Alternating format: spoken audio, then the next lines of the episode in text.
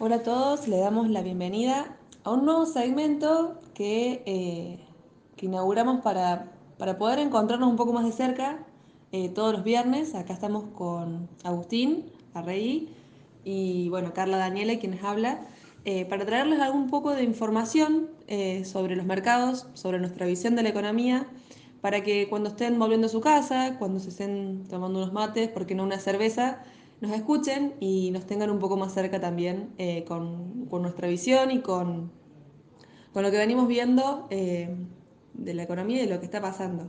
Cierra septiembre, es, eh, fue un mes bastante complicado, pero todavía nos queda el último trimestre del año por delante, ¿no es así, Aus? ¿Qué tal? Buenas tardes, espero que estos, estos podcasts este, les, les sean útiles y bueno, y siempre estamos abiertos a sugerencias. Así es, cerramos septiembre y, y, lo que vamos a intentar hacer es conversar un poco con Carla las cosas, algunas cosas que estamos viendo y algunas cosas que estamos pensando para los próximos meses y, y quizás ya gran parte del año que viene. Eh, como para comenzar, digamos, o arrancar con algún tema para mí, por supuesto que hay dos variables que son las más importantes, que todo el argentino ya está acostumbrado a mirar eh, al menos una vez al día, creo que todos los mayores de 18 años lo ven, que es el dólar y la inflación. ¿no?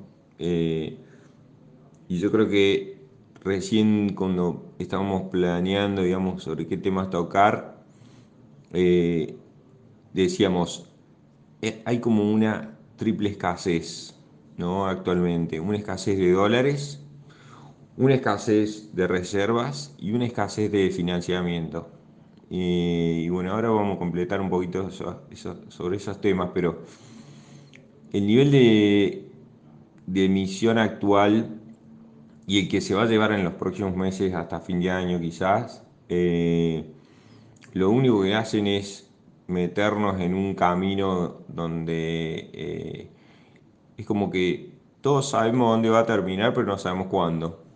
Entonces, eh, yo creo que el inversor común lo que tiene que hacer es más que intentar de pegarle al timing, estar parado de una forma que sea cuando sea que venga ese, ese digamos, cuando vengan los problemas, eh, no, lo, no lo afecten o lo agarren bien seteado, digamos, o bien parado, ¿no?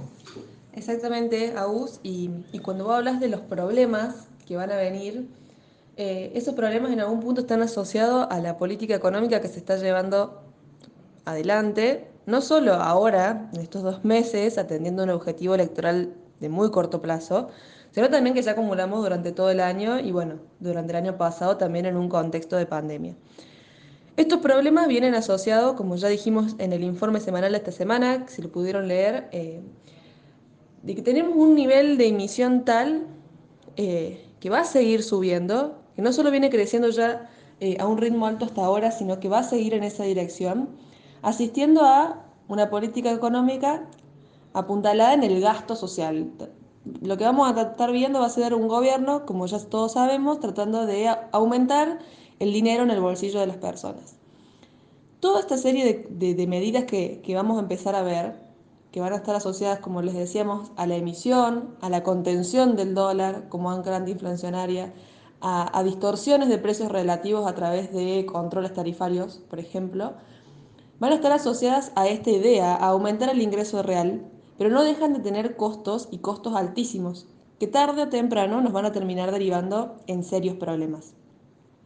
Esos dos problemas, como decía Hugo recién, van a estar eh, asociados a las dos variables que vemos todos, inflación y dólar. Probablemente inflación, en términos de inflación, de acá a noviembre no veamos muchos impactos. De hecho, se van a acumular tales distorsiones para evitar que haya un sobresalto en ese aspecto.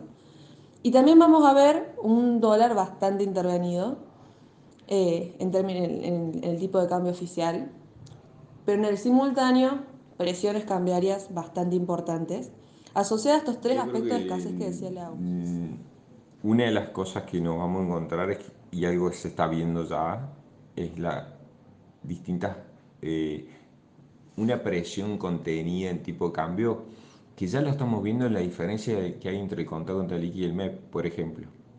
O sea, hoy el MEP está eh, 9,5% más barato que el liqui, haciéndolo para el E30, ¿no? La diferencia con el EDE contra haciendo MEP a través del EDE es un poquito más caro.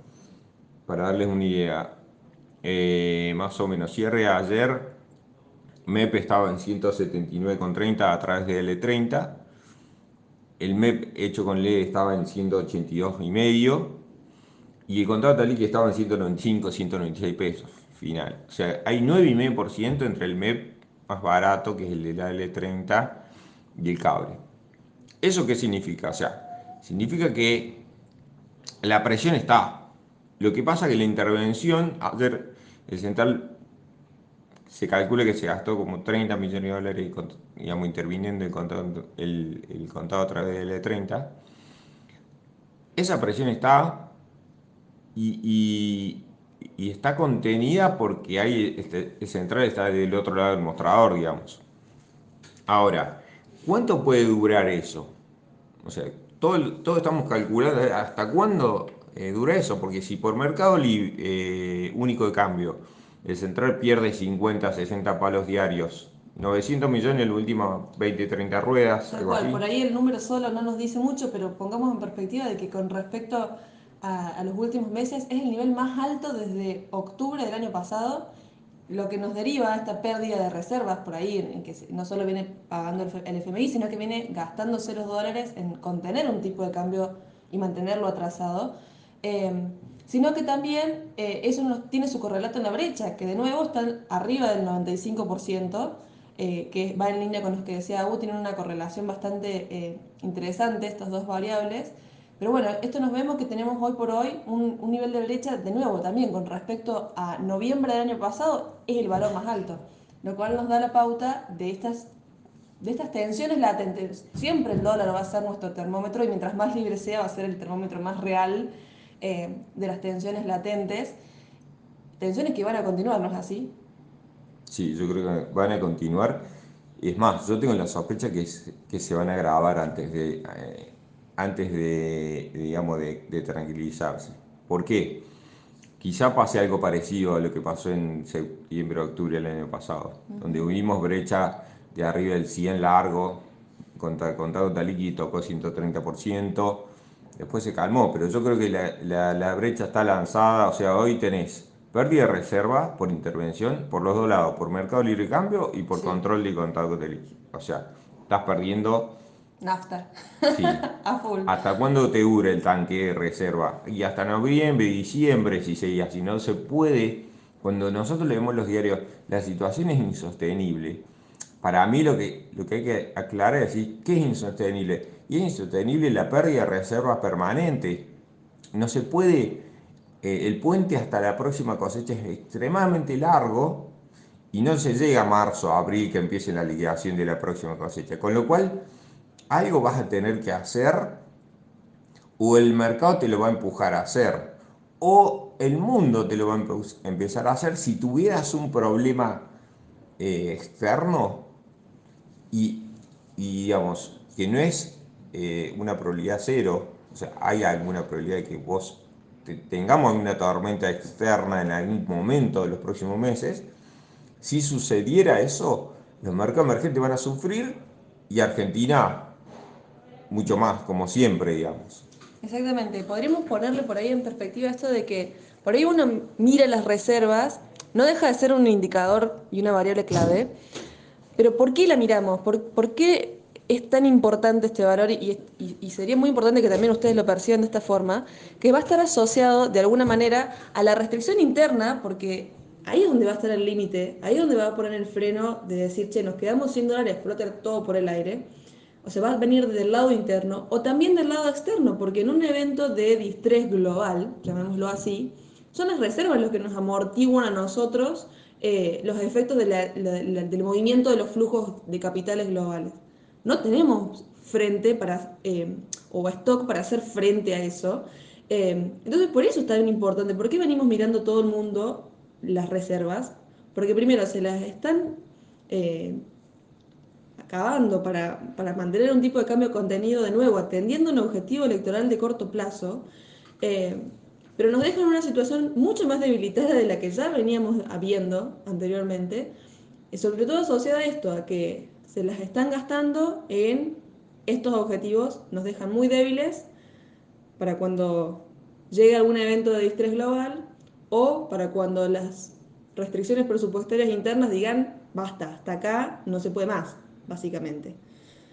Un Eh, síntoma de eso eh, son las medidas recientes de anoche, digamos, esto estamos hablando acá, esto es viernes por media mañana, y ya están digamos, rediseñando los límites de los fondos comunes para que puedan invertir en instrumentos soberanos de deuda menores a 30 días. O sea, estamos todavía, hoy quizá salgan los términos de licitación de, la semana que viene y ahí ve- veamos si hay nuevos instrumentos, pero a el fondo, ¿cuál es la idea? aguantar hasta y, sea como sea. Y ese sea como sea implica dilapidar reservas, más restricciones a la compra de dólares, tanto por el mercado de cambio eh, para importadores como para el MEP y el contrato de liqui. No descartamos ninguna medida de ese tipo. Y mayor presión al resto del mercado para obtener financiamiento. El aumento del límite a los fondos y todo el diseño de nuevo instrumento de corto plazo es- está empujando y, digamos, eh, ¿cómo te diría? Metiéndose en el financiamiento de la economía. Entonces, por ejemplo, los bancos en sus balances tienen muchísima deuda eh, pública de lo que tenían hace un año.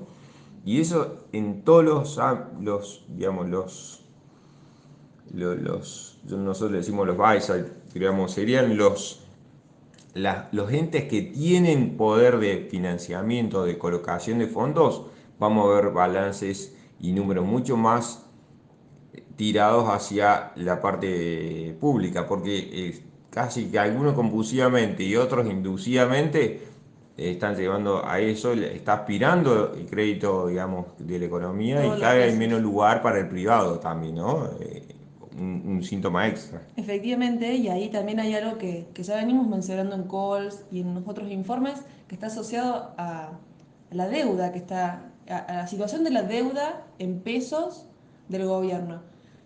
Vemos que se está logrando por ahí llegar con lo justo a eh, rolear todos los, de- todos los vencimientos de cada uno de los meses. Septiembre también fue el caso. Pero también estamos viendo una dinámica de que son eh, colocaciones cada vez a, plazos más cortos. De nuevo, hay, hay algunas colocaciones que son hasta compulsivas, eh, con medidas asociadas a, eh, a esto de que los fondos me tienen que, me tienen que eh, Financiar. financiar a mí, captar fondos desde ese lado, que los bancos también de la misma forma pueden eh, colocar eh, bonos del tesoro. Entonces, ojo ahí, ojo ahí. Por ahí a lo mejor no, no vemos una reestructuración como la que vimos en 2019, pero ojo, porque la situación de la deuda también es delicada. Eh, es algo que ya venimos viendo, que, que si bien por ahí no está tan profundo como para este audio, probablemente lo podríamos tocar en otros Skoll, porque es un tema muy interesante, y que también viene mostrando una debilidad que está ahí calma, pero está siempre latente.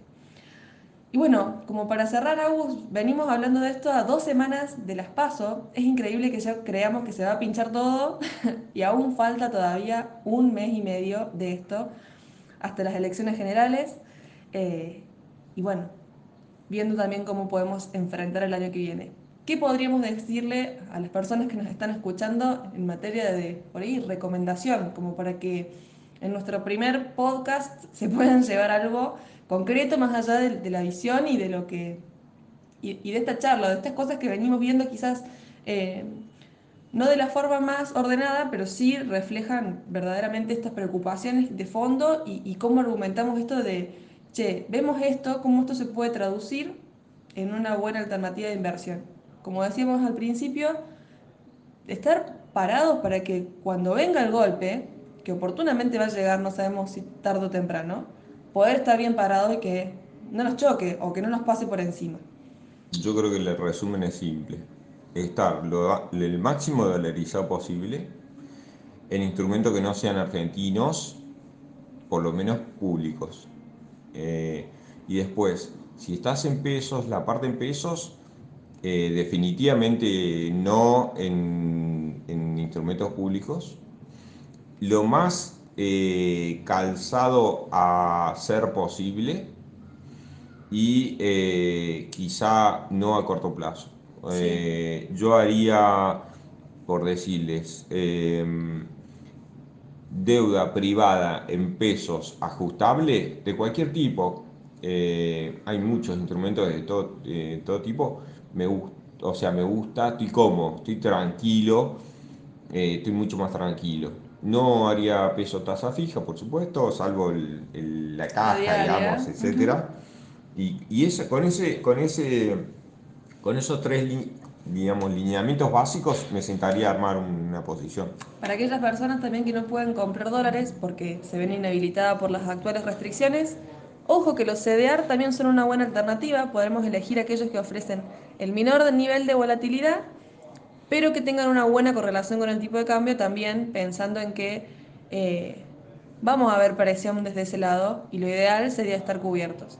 Por ahí no estamos en condición de ser eh, los más arriesgados, Solamente en esos casos, para posiciones más especulativas, vemos algo de valor en acciones por encima de bonos, pero la postura hoy es estar lo mejor parados frente al próximo paso, digamos, a lo que venga, a lo que vaya a Exacto, venir. que no sabemos qué va a hacer, pero no Pero va sabemos. a llegar.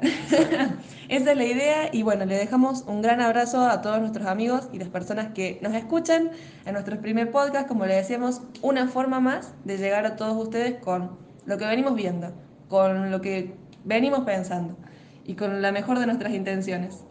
Muchas gracias.